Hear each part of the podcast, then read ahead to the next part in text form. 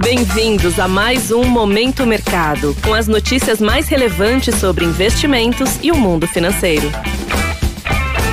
Muito bom dia para você ligado no Momento Mercado. Eu sou Felipe França e bora para mais um episódio desse podcast que te informa e te atualiza sobre o mercado financeiro. Hoje vou falar sobre o fechamento do dia 14 de setembro, quarta-feira, agenda do dia e abertura dos mercados. Cenário internacional. No ambiente internacional, os investidores ficaram de olho na inflação ao produtor dos Estados Unidos, PPI na sigla em inglês, onde uma variação negativa de 0,1%, ou seja, deflação, era esperada. O resultado cheio veio dentro das expectativas, porém, ao retirar os itens mais voláteis, como alimentação e energia, houve uma aceleração de 0,4% ante uma expectativa de 0,3%. Em linhas gerais, o número não alterou a percepção dos agentes de um Banco Central americano mais intenso na próxima reunião do dia 21, realizando um ajuste de pelo menos 0,75%, colocando a taxa de juros americana no intervalo de 3 e 3,25%. Após o resultado dentro do esperado, os índices acionários encontraram espaço para uma leve recuperação, dado que houve uma queda forte na terça-feira. Sendo assim, as posições compradas que apostam na alta dos índices foram favorecidas.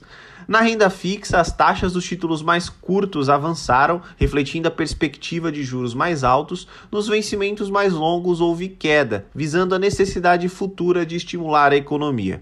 Nesse contexto, as posições apostando na desinclinação da curva de juros, ou seja, acreditando na alta dos vencimentos curtos e queda dos longos, foram favorecidas.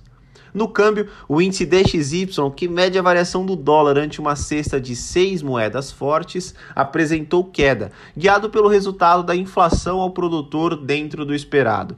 De forma mais específica, houve uma valorização do iene, moeda japonesa, após relatos de uma possível interferência do governo japonês para valorizar a moeda.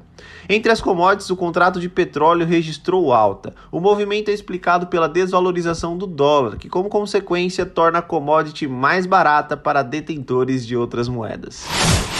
Cenário nacional. Por aqui, no câmbio, o dólar fechou em leve baixa, cotado a R$ 5,17. Durante o dia, o dólar oscilou bastante, mas não teve um volume elevado de negociações, deixando evidente a incerteza dos agentes quanto à montagem de posições mais direcionais. Logo, as posições compradas ou expostas à variação do dólar ante o real foram levemente desfavorecidas. No mercado de juros futuros, as taxas fecharam em leve queda nos vencimentos curtos e em alta moderada nos longos. O mercado esteve de ressaca do movimento observado na terça, quando as taxas subiram com força em reação à inflação ao consumidor nos Estados Unidos. Durante o dia, as vendas no varejo abaixo do esperado não alteraram a percepção sobre a Selic no curto prazo e a inflação ao produtor também não trouxe novidades. Nesse contexto, as posições que apostam na inclinação da curva, ou seja, que acreditam na queda dos vencimentos curtos e alta dos longos, foram favorecidas.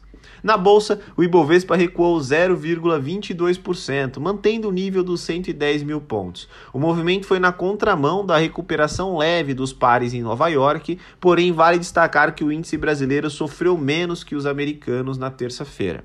O destaque positivo do dia ficou para a Petrobras, que acompanhou o desempenho do petróleo. No lado oposto, as varejistas como Magazine Luiza e Via Varejo sofreram após as vendas do comércio varejista caírem 0,8% em junho ante julho, sendo que a expectativa era de um avanço de 0,2%. Nesse contexto, as posições compradas que apostam na alta do índice foram desfavorecidas. Pontos de atenção. Fique ligado na divulgação do Índice de Atividade Econômica do Banco Central, IBCBR, e na revisão de projeções econômicas do governo federal. No exterior, destaque para os dados da indústria e do varejo dos Estados Unidos e da China. Sobre os mercados, agora pela manhã as bolsas asiáticas fecharam sem direção única, guiadas pelo leve otimismo vindo de Nova York e pela decisão do Banco Central chinês de manter a taxa de juros voltada ao crédito de médio prazo prazo inalterada, sendo que era esperado estímulos por parte do governo, ou seja, redução das taxas. Na Europa, os índices estão quase no zero a zero, com os agentes de olho nos indicadores econômicos e no déficit comercial, que inclusive atingiu o recorde de 40,3 bilhões em julho. A situação é muito parecida com os futuros de Nova York, uma vez que os investidores estão de olho nos dados econômicos do varejo e da indústria, que podem calibrar as apostas sobre a decisão de taxa de juros desse mês. Desta forma, termino mais um episódio do Momento Mercado. Agradeço muito a sua audiência, desejo um ótimo dia e bons negócios. Valeu! Você ouviu Momento Mercado com o Bradesco. Sua atualização diária sobre cenário e investimentos.